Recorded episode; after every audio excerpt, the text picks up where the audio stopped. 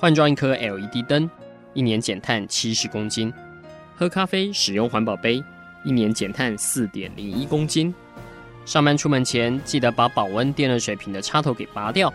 一年减碳一百五十七公斤。面对气候战役，对抗地球暖化，可以是个人的事，更需要政府及企业的参与。台达电子文教基金会邀您一同寻找既能提升生活品质，并可大幅提高能源使用效率的提案。欢迎收听《气候战役在台湾》。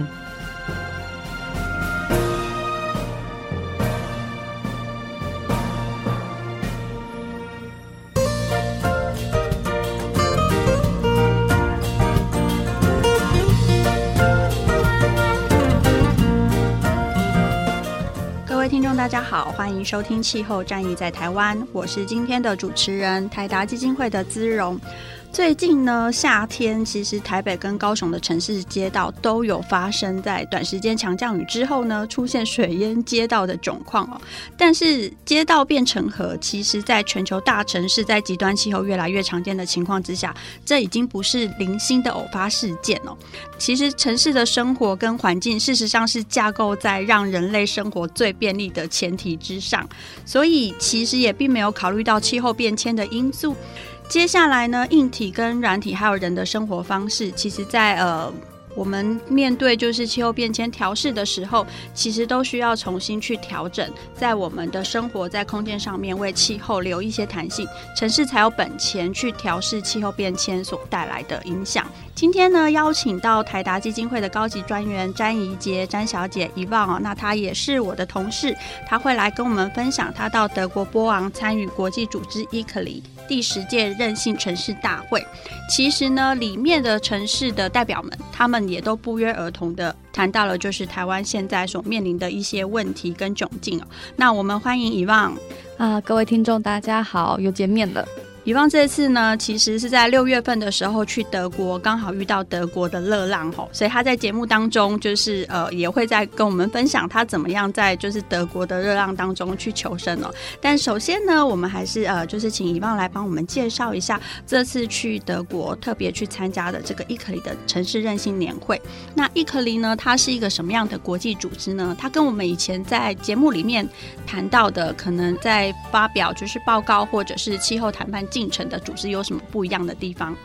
嗯，其实 ICLEI 它是一个很年代算还蛮久远、蛮有历史的一个国际组织。它的中文我们翻成地方政府永续发展理事会。那这个国际组织呢，它其实它就是想要帮地方城市，然后还有这些一般的乡镇啊，他们如果想要迈向一个永续的未来，或是低碳的未来的话，那呃，可能城市自己政府代表他可能不知道该怎么做。那这时候呢，呃，ICLEI 呢，他就可以就是进去，然后去跟他们。讲说，哎，其实我们现在可能对于啊减碳，我们可能有哪些的方法学？那你看要不要就是采纳看看，然后去呃，算是给一个非常完整的一个呃模式或是版型，然后让城市可以去做。那同时呢，他们其实也算是一个呃还蛮大的平台，因为毕竟他们的会员就是。呃，是世界的各地的这些城市跟呃乡镇啊，所以他们其实当今天一个城市或乡镇，它有一些很非常非常好的案例可以去讲的时候呢，他就可以把这些案例带到这个平台上面，然后让其他的国家、让其他的城市去做一个学习。也就是说，它其实是呃，透过这样的模式，其实是比较有机会在地方去做生根的。是没错。那在台湾也有就是 ICLEI 的办公室嘛？对。他们在台湾是不是也就是呃，扮演了某种程度的角色呢？嗯、对，其实可能大概很多人不大知道，在这个 ICLEI 呢，呃，在台湾的这个呃，算是一个培训中心，我们叫做 KCC 高雄的这个 Capacity Building 呢，当然它想当然就是它其实就是主要是 base 在高雄这样。样子，那这个 KCC 呢，他们主要呢，其实就是帮台湾城市，就是如果说你想要加入到 ICLEI 这样子一个大组织的话，你可能要有一些就是呃，成为这个 membership 这个会员的一些方式。那同时呢，他们其实也很常办这些工作坊，比如说呃，韧性调试的工作坊、减缓的工作坊，或者是智慧城市的工作坊。然后呢，就是每年都一定会有这样的活动，邀请城市呢一起来参与。那甚至至呢，也就是把这些呃国际就是总部这边的资源呢带进来台湾。像比如说，接下来可能桃园在航空城这部分，它可能也想要采取一些低碳的交通方面的一些计划才行的。他们其实就会把他们就是引给这些就是国际组织的这个总部的人，然后谈，就是说我们哎，那我们这样可以怎么去做？哎，我印象其实也蛮深刻的，因为你提到说他们把总部的资源就是带到台湾来。那我印象中应该是二零一七年的时候，我们办了一个就是生态盛典。对，那那个时候我记得就是也很少见，就是在呃会有一群国际环保组织的友人，然后就是呃一起就是到高雄来。那呃那时候其实也是配合了高雄市政府在推广轻轨上面的计划。是，是，是。那这个是不是也是呃伊克里他们以城市是作为串联的好处，毕竟如果说呃是在一些国际政治的场合，其实我们好像也没有那么快可以跟国际的节能趋势来接轨。对，其实像刚才总提到二零一七年这个呃，我们说全球生态交通盛典，它其实是伊可里大概呃每两三年会举办的一个大型活动。那它主要就是呃着重在低碳交通的部分。那这个呃盛典呢，它其实每一个就是循环，它会在不同的城市里面举行，像二零一七。今年就在高雄，那之前呢，其实还有在韩国举行这样。那当就是这个盛典一办下去，其实真的呃那个活动的好几十天，其实真的是会有很多不同的城市的代表呢，都齐聚在这个活动上面，然后去听非常多不同的演讲，然后甚至是看当地他怎么去实践他这个低碳交通部分，所以它就是一个很具体的展现。那您这次去参与的年会又是一个什么样性质的活动呢？呃，它这个年会呢，其实它这次呃的主题是放在任性城市。那它其实办到今年已经是第十年了，所以每年的主题都是任性吗？对，任性。可是其实我们虽然都讲任性，但任性它其实包含非常非常多层面。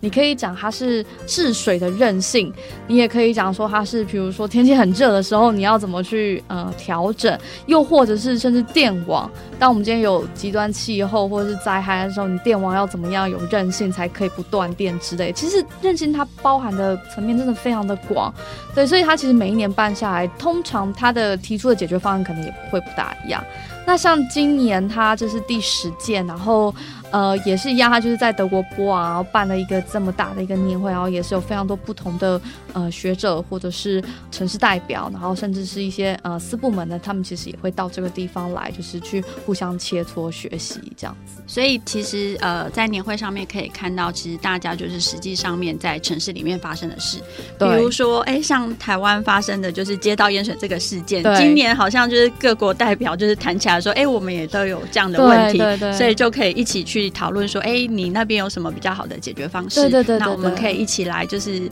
试试看。对，或者是就是我觉得有点像是经验互相的借鉴。那当然就是伊可里他这边也有呃一定程度的资源去帮你呃做一个规划，就是你要怎么去做，或是帮你在引荐更多其他的国际组织的资源进来。哎、欸，那我也蛮好奇的，因为其实很多的国际组织他们都会有一些针对会员国或是呃 membership，他们会有一些基本的要。要求，比如说你可能要说你要呃十年之内你要节碳多少，或是呃你必须要承诺一个呃减碳的目标，或是需要有一个什么生态的指标。嗯、那伊克里就是在这样的活动，或是说他们自己针对会员的部分，会有一些这样的呃。比较像是呃法律上面的约定吗？嗯，法律上可能倒没有这么严苛。其实我现在可以想到，应该就只是一笔会费的缴交这样子。其他的到底你这个城市有没有强制要求说他要有一个呃减碳的目标之类？我目前好像都还没有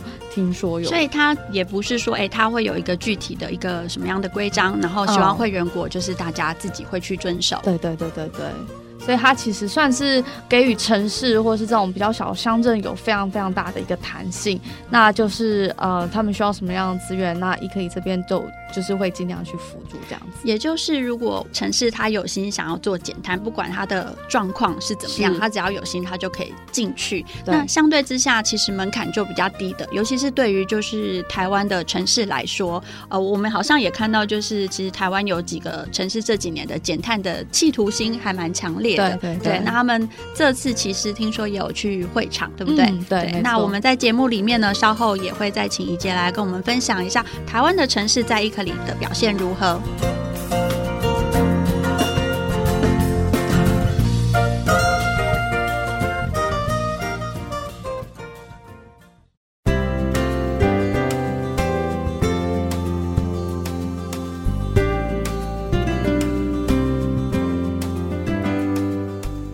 大家好，欢迎收听《气候战役在台湾》。今天呢，呃，我们要跟听众介绍的主题是怎么样从城市韧性的调整上面，让我们生活的环境可以更来调试气候变迁。那今天呢，也很高兴邀请到台达基金会的以望怡洁哦，来跟我们分享他到德国波昂参与国际组织伊克里韧性城市大会的一些见闻哦。那呃，我们请就是以望这边来跟我们继续。讨论说，哎，跟听众介绍一下什么是韧性哦。那城市跟韧性又有什么样的关系呢？嗯，其实韧性这个概念呢，就像我刚才讲，它真的是呃包含非常非常多的层面。呃，如果你单要探讨它的定义的话，其实必须是讲说，呃，城市今天它必须要具有这个呃容受力跟回复力。这两个呃条件一加起来的，其实就可以让这个灾情呢能够化到最小，或甚至是它可以在短时间之内呢，呃，恢复整个城市的运作或是生活的一个秩序。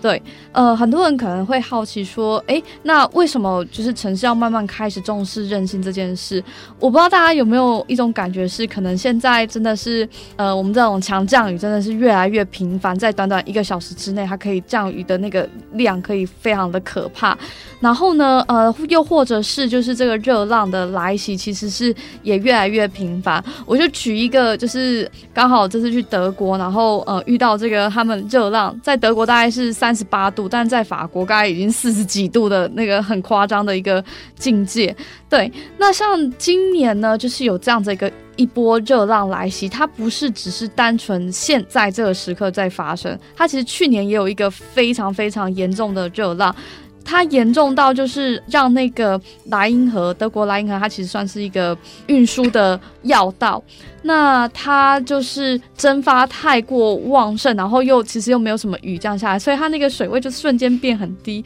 然后那个船就没有办法运行，所以就导致非常多的这种物资它没有办法去运输，然后导致当地的物价其实在当下是有点变得很高涨的。那另外一个方面呢，就是呃去年雪又会刚好下的特别多，然后它就是波王这个地方，它周遭的雪下太多了，它融雪的时候都流到那个莱茵河，然后那莱茵河就瞬间的就是水位高涨，然后淹没了整个波昂城市两边的脚踏车道。所以其实就是这种情况在气候变迁底下会越来越严重，它某种程度上会破坏到城市的运作，还有人民的生活。那我们该怎么从中在中间就是取得一个平衡跟调整我们自己？其实这就是所谓的韧性。而且其实城市里面是收纳了最多的人口，到二零五零年的时候，其实大概有百分之七十的人口会集中在城市。如果没有韧性的概念在里面的话，未来面对天灾的一些调试，可能就会出现问题。那接下来要请教一下以望，就是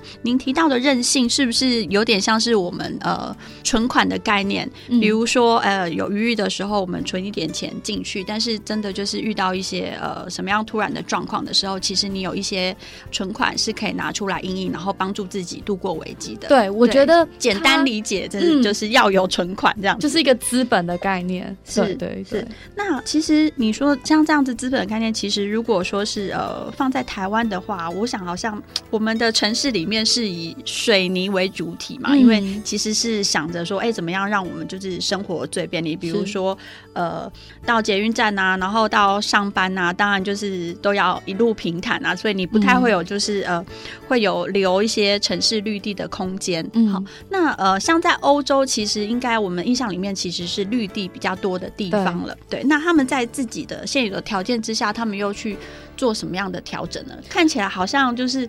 呃，以前就是看起来很环保的，似乎已经不太够了。比如说，可能泛滥的机会越来越高。对，好，原先所留的一些自然的铺面，可能也都不够使用了。对。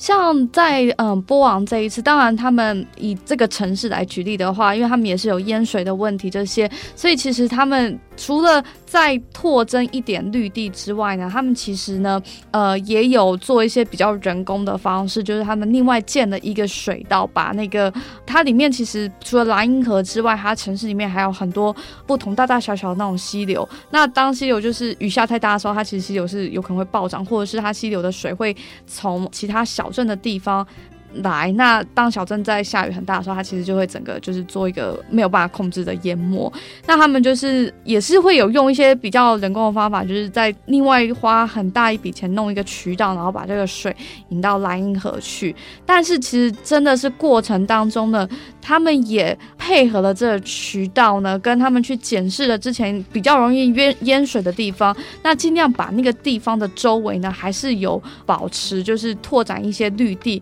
在英文来讲，它就是叫一个 retention area，就是它可以让水呢，就是暂时的在那个地方集中在那个地方，然后呢，透过这种自然的方式，让它慢慢的呃渗透到就是地表下这样子。哎，宜芳提到的案例，其实让我想到，其实台湾的小学啊，着力于能源教育或是环境教育蛮深的。那当然，其中有一个部分是因为学校没有很多的经费可以去有一些水泥的建设，反而。就是帮助他们，就是把绿地留下来。那我所看到就是呃，跟以方提到的一个比较相似的案例是高雄的加昌国小。其实他们以前在地势比较低的地方，所以每一年。只要是强降雨，不见得是台风，尤其是这几年可能好大雨，就常常校园的某一处中庭的地方就会被淹掉。那中庭呢？呃，它原本的架构其实是跟就是台湾的其他小学都一样，就是呃保持平坦的绿地，它至少还是个绿地，然后上面有一个就是国父的铜像这样子，然后旁边有凉亭跟座椅。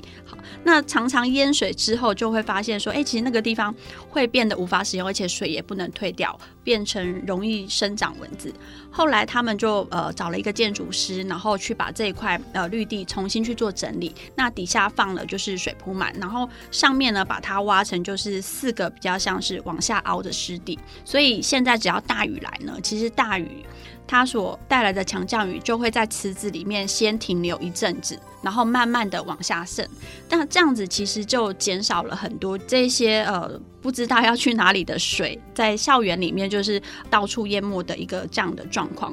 但我觉得这个工程有一个好处是，它并没有花很多的钱，是，是反而是思维上面就是呃要去变更，说，哎，我有没有看到这个的容易淹水的地方？其实本来就是水喜欢去的地方，那我应势顺导。呃，顺应自然的流向，我就在底下去挖池子，而且有一个好处是啊，它的水呢，只要就是呃进到水铺满去，它又可以变成浇灌草地的一个日常用水，其实也减少了就是自来水的水费。嗯，其实我觉得我们可能遇到淹水的时候，我们都会特别紧张，我们希望水赶快退去，赶快退去。但其实真正要谈到一个治水方法，我觉得很重要的一个思维也是，呃，我们不要让这个水呢。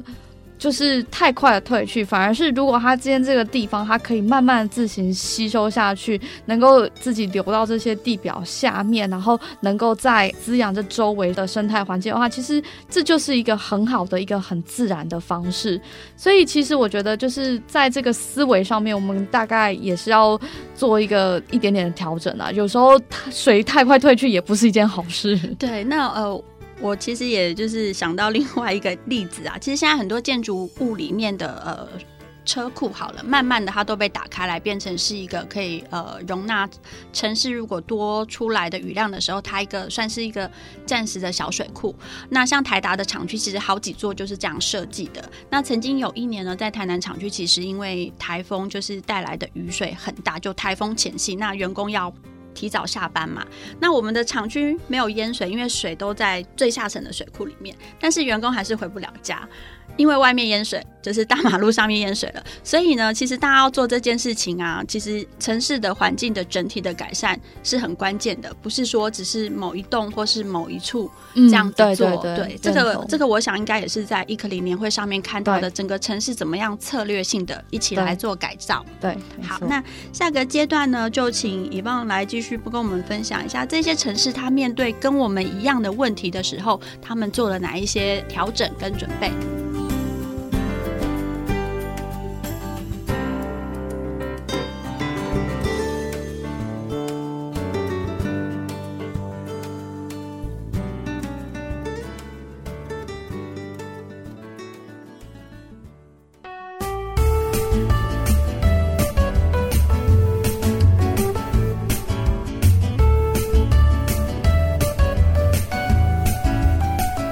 听众大家好，欢迎收听气候战役在台湾，我是台达基金会的姿蓉。今天呢，我们要跟大家分享的是城市环境呢，在面对气候变迁的时候，怎么样来调试自己哦。今天也很高兴邀请到我的同事伊旺，他来跟我们分享在德国参加伊克里年会所学到的一些新的观念哦。那我们刚刚在聊天的时候，其实觉得特别有趣哦，因为其实大会上面有一个就是新的概念，跟我们以前讲的节能，你可能要用什么样的政策，或者是说用什么样的科技来做，但是面对就是呃去建立城市韧性的时候，反而是一个很简单，但是我们很常忽略的概念。那是不是请乙方来跟我们说明一下？嗯，它这个概念呢，其实是多年之前啦，由这个嗯国际的自然保育联盟啊、所提出。那它在去年的时候被列为这个联合国的国际水资源开发报告里面很重要很重要的一个解决方案。它其实就叫做以自然环境为基础的解决方案。那英文我们称 Nature Best Solution，然后我们会把它大概简称为呃 NBS。对，那它其实这个方案呢，它主要就是呃。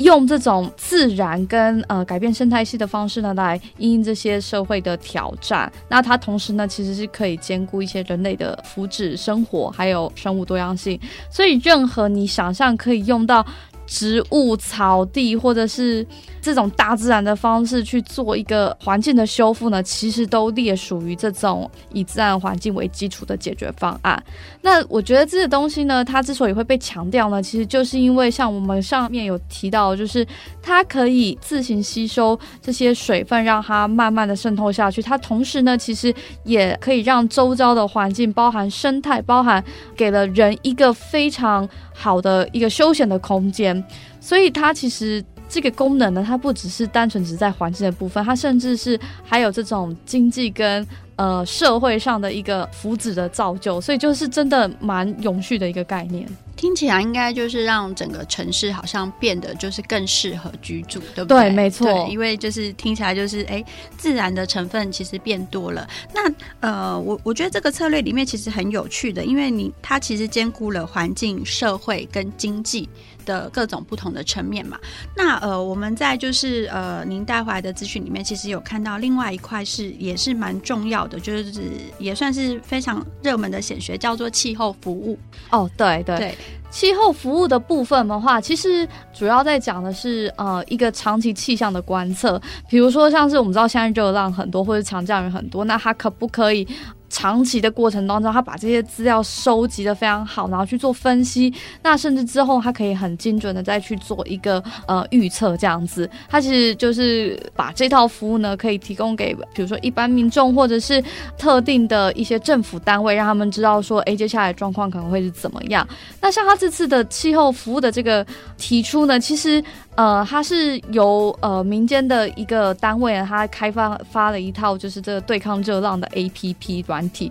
据说是这几年被欧洲人最常下载的这个 APP。那它其实就是说，哎，让市民他可以及时看到当下他们所站在这个区域它有多热，然后它也可以显示就是附近到底有哪些避暑点，它甚至是可以对于接下来的几个小时的天气可能做一个呃热度的预测。哎，这个部分其实，在台湾应该也还蛮热门的。比如说，我们可能现在常举办户外活动，或是你要前往去哪里，其实小小的台湾，有时候我们坐高铁，其实那个气候的变化可能也是晴雨交加这样子。是是是。对，那呃，我我讲这个气候服务的部分，其实对于民众来说非常实用，是因为它帮助你就是在当下去。避免就是高温，就是所带来的伤害。嗯，但是它也有另外一个我觉得蛮有趣的，就是它也可以做到就是未来的灾难的防范哦。比如说看到波昂，其实它有再去针对就是城市里面最脆弱跟风险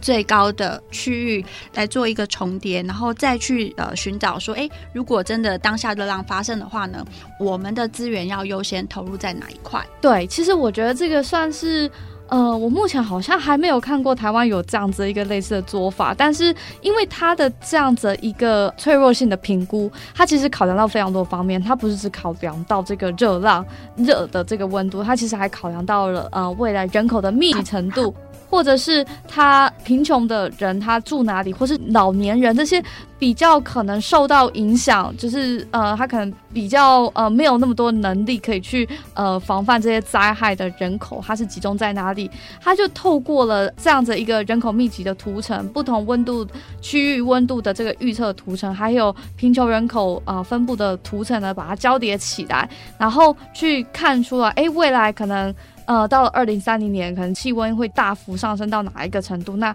城市里哪一块可能是最脆弱？那所谓脆弱呢，可能就是这边有很多的老人居住，或者是很多的贫穷人在这边。那这样的话，我们是不是未来这呃十几年当中，我们要做一个都市规划的时候，我们可以尽量的把这些老人住宅啊，去避免在这个地方规划重建这样子。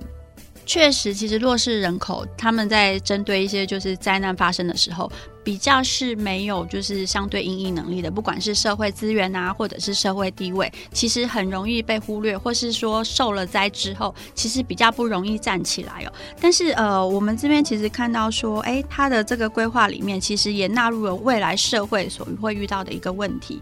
然后呢，我觉得在城市里面呢，其实还有另外一个议题，就是粮食的提供。是对，呃，以台湾来说，如果是台风天，你可能前一天去买食物的时候，你就会发现，哎，怎么全年的货架大概就是没剩下什么食物，或是台风天过后食物特别贵。但是这次在案例上面，其实也有看到是他去呃预先去准备都市里面所需要的食物，嗯、是不是也？对，请以望来介绍一下。其实呃，我觉得这一次这个讨论韧性呢，它也有一个非常大的 session，其实是在讨论食物的部分。呃，究竟我们到底要怎么因应这个人口的成长，然后又呃会有这种灾害发生，然后可能粮食有点断粮的这种问题，其实是蛮严重。那他这边其实提出很多解决方案，其中一个其实就非常的符合这个我我们刚才讲到这个以自然环境为基础的解决方案。那他呢就是在呃这个城市里面呢，就是种植这些呃作物。这个作物呢，它可能就是可以很多元，因为当你今天有多元作物的时候，它其实可以降低你这些虫害或者什么样子一个风险。对，然后你当你种了这些作物之后呢，它可以用这些种植来治疗当地的生态环境。那同时呢，它也可以把这些食物提供给。这个当地周遭比较弱势的族群，像是老年人，或是难民，或甚至行动不便的人。那这过程当中呢，它其实也增长了，就是居民对当地的投入跟互动。就是他们可能在种植的时候，他们就可能会跟不同的邻居啊，就是有一些呃互动，然后让弱势族群也不至于断炊。所以它其实就是一个很好的解决方案，但同时又解决了社会经济跟社会问题。而且其实只要你有就是土地，比如说你有屋顶。或是说你有机灵的空地，其实就可以去做这件事情。对对对好，那我们回家之后也看看，哎，是不是跟邻居一起商量说，哎，屋顶上面来做个改造。那呃我知道，就是其实中山大学也有一个案例啊，就是高雄的中山大学，他们其实就是利用屋顶上面的空间，自己种了一个小菜园。嗯、后来因为就是呃，因为大学生其实不爱吃蔬菜嘛，但是因为自己种的，所以特别爱吃。然后现在这个呃绿屋顶的菜园的规模还拓展到其他的系所去。好，那我们谢谢遗忘帮我们分享，就是在会议上面看到一些城市上面其实呃会遇到哪些问题，那怎么样自己创造食物，怎么样去透过这些解决方案呢？呃，去改善人际之间的相处的关系，甚至兼顾了弱势。那下个阶段回来呢，我们就请遗忘来聊聊。哎，我们这次也有一些台湾的城市到现场去哦，他们在现场又跟国际社群有哪一些交流？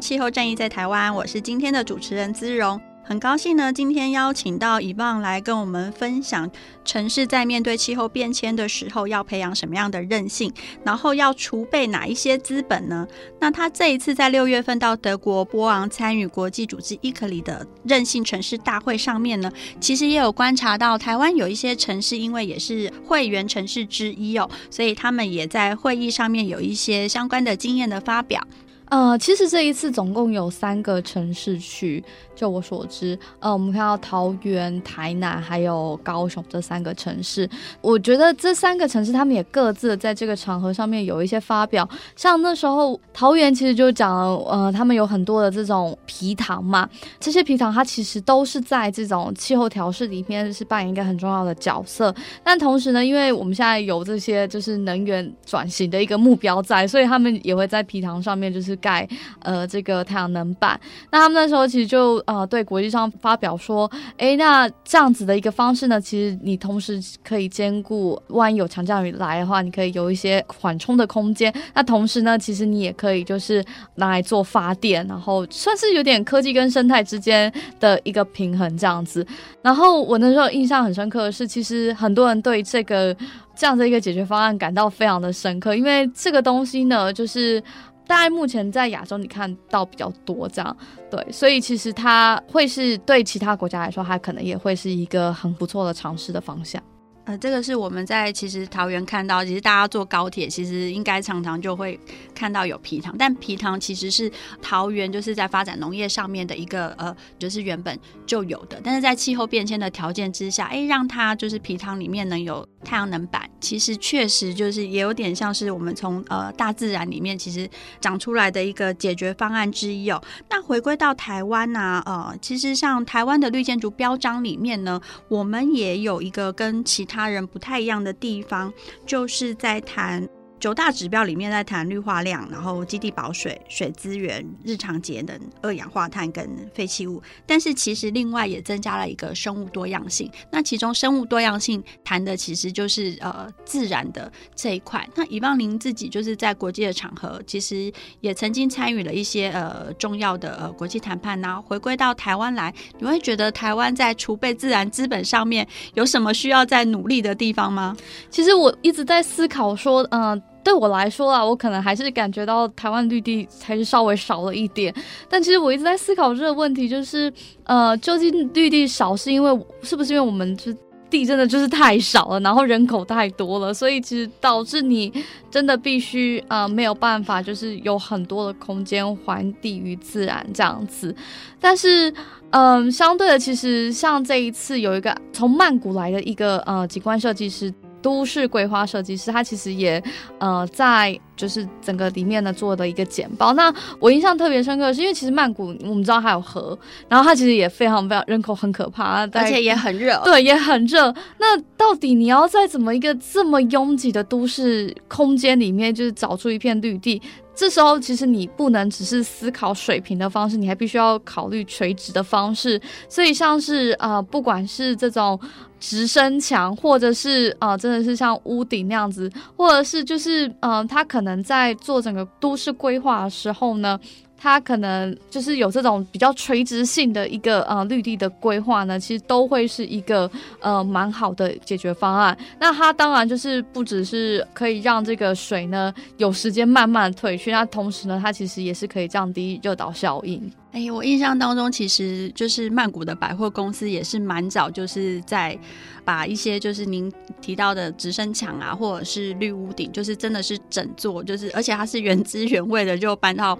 百货公司里面去。那好处是什么？其实创造了另外一个景点，然后另外就是呃，百货公司里面的空调，其实因为多了绿色植物，或是整个视野上面，其实。逛街的舒适度是提高的，有可能就刺激了大家的消费能力哦。这听起来好像也是一个复合式的解决方案了。不过回归到就是自然的部分啊，啊，台湾的小学呢，其实很擅长就是发展环境或者是能源教育。那我们也有看到，其实很多绿建筑标章啊，在台湾的小学其实实践的非常的彻底，不管是从呃入门级，可能是同级或者是。钻石级，但比较可惜的是啊，其实大家比较少把就是呃，我们刚刚提到的，把自然的呃自然的保护跟气候变迁的调适，把它呃融合为一体哦。这个其实也是在城市里面一个生活教育，我觉得是很重要的一个部分，因为确实城市是越来越密集哦。那以方您是在这个呃部分会有就是观察到说呃，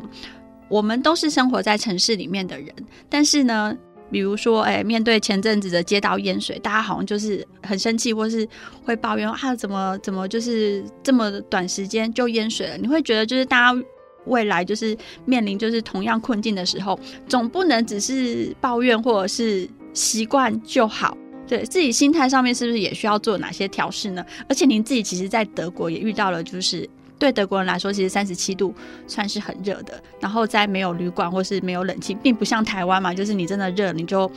打开遥控就好了。您自己在那边有一个什么样的生存的启示呢？其实我觉得，呃，心态改变非常重要，因为当今天这个大雨或是这个热，真的已经就是这么频繁，然后。虽然我们平常都说我们要做减碳啦，对，但是这是一方面。但其实呃，在台湾的教育或是在做这种呃气候传播里面呢，可能比较少提到是调适，那就是我们怎么样改变自己的心态或自己的作息，然后去适应就是当地的环境这样。那像如果以淹水来说的话，像我刚才提到，就是虽然淹水真的不方便，但是呃，其实我们更希望看到是说呃水不要太快退去，因为它太快退去，它可能对于呃会淹到其他地方，对，淹到其他地方，或是污染到原。原本其实，嗯，因为其实那个下雨下很大的时候，那个水是很脏的。那如果你太快把它导引到另外一个地方去的话，它可能造成当地的呃溪流会有一些污染。那这倒不是一件好事情，对。所以呢，在呃这个有淹水的部分的话，就是调试自己，就是尽量不要去抱怨或什么。那如果遇到热的话，那真的是要用到一些，就是可能你在建筑里面的一些调试的方式，比如说像我那时候，我觉得我还蛮。蛮不幸运的，因为我住的饭店是西晒房，然后因为德国它就是到现在这个季节，它都在晚上九点十点。哎，我我补充一下，其实听众应该知道说，台湾大概公共场合是几度开冷气，大概二十八度左右是可以开冷气的。对。但是呢，以往这是在德国是遇到三十七度，那它它不止旅馆没冷气，它的会场也没有冷气。对。公共交通工具里里面也没有冷气，所以我也还蛮好奇，就是当地德国人他们是怎么样，就是去看待这样子就是越来越热的天其实，嗯，有有一个方面是，就是真的。最近呐、听说真的越来越多人买电风扇，但是还是没有人买冷气。对，但是另外一个我觉得就是善用开窗跟挡那个呃太阳，因为像呃德国，它其实虽然现在是热浪期间，但它早晚温差还是很大，所以你只要看好你的房子的方位，像我那时候住的饭店，它是西晒，那它就是真的是长时间的那种晒太阳，那你就是真的必须要用那个窗帘去遮，就防止它的那热气跟它辐射进来。然后到了很晚的时候呢，其实它的呃，外面亮度还是够，所以你就尽量避免在室内开灯，就减少那个热气。然后到大概十点多比较凉快的时候，你就开窗。那你当然记得，就是出门之前呢，你那个窗户一定要关好，要不然它那个整个热气就是又会在屋子里面，就像烤炉一样。所以就是你自身必须要做一些小小的举动，然后能够去做一些调试，才有办法生存下去。我想听众朋友应该有点难以想象，因为大家去欧洲，如果是去观光或者是去旅行的话呢，你一定会挑最舒服的天气去哦，所以也是第一次听到有人说啊，就是欧洲这么热的时候，然后要怎么在那边求生存。好，那听众朋友应该有学到，如果你要在比较热的时候去欧洲呢，你可能就要先就是先下载好刚刚以往节目里面谈到的那个哪边是呃可以避暑的一个 APP，然后另外呢就是在订饭店的时候特别就是问一下，哎，饭店那个房间的方位如何？好，然后呃以往也有提到，就是哎出门的时候其实可以拉上窗帘，这些我相信就是哎，听众朋友听完之后会觉得说，哇，就是哎，有学到一些在呃，如果呃。以后有机会去欧洲，然后可能是遇到很热的时候呢，可以让自己就是稍微的平缓一下哦，那就可以跟当地人一样，或许就是你不用开冷气，然后呃，可能只需要电风扇呢，你就可以平安的度过夏天。好，嗯、好，那我们这一集谢谢以望帮我们带来就是呃伊克利的在城市韧性大会上面所学到的一些城市的案例，然后以及他在就是呃这次出差在遇到。欧洲热浪的一个求生术，谢谢听众朋友，那我们也谢谢遗忘，谢谢。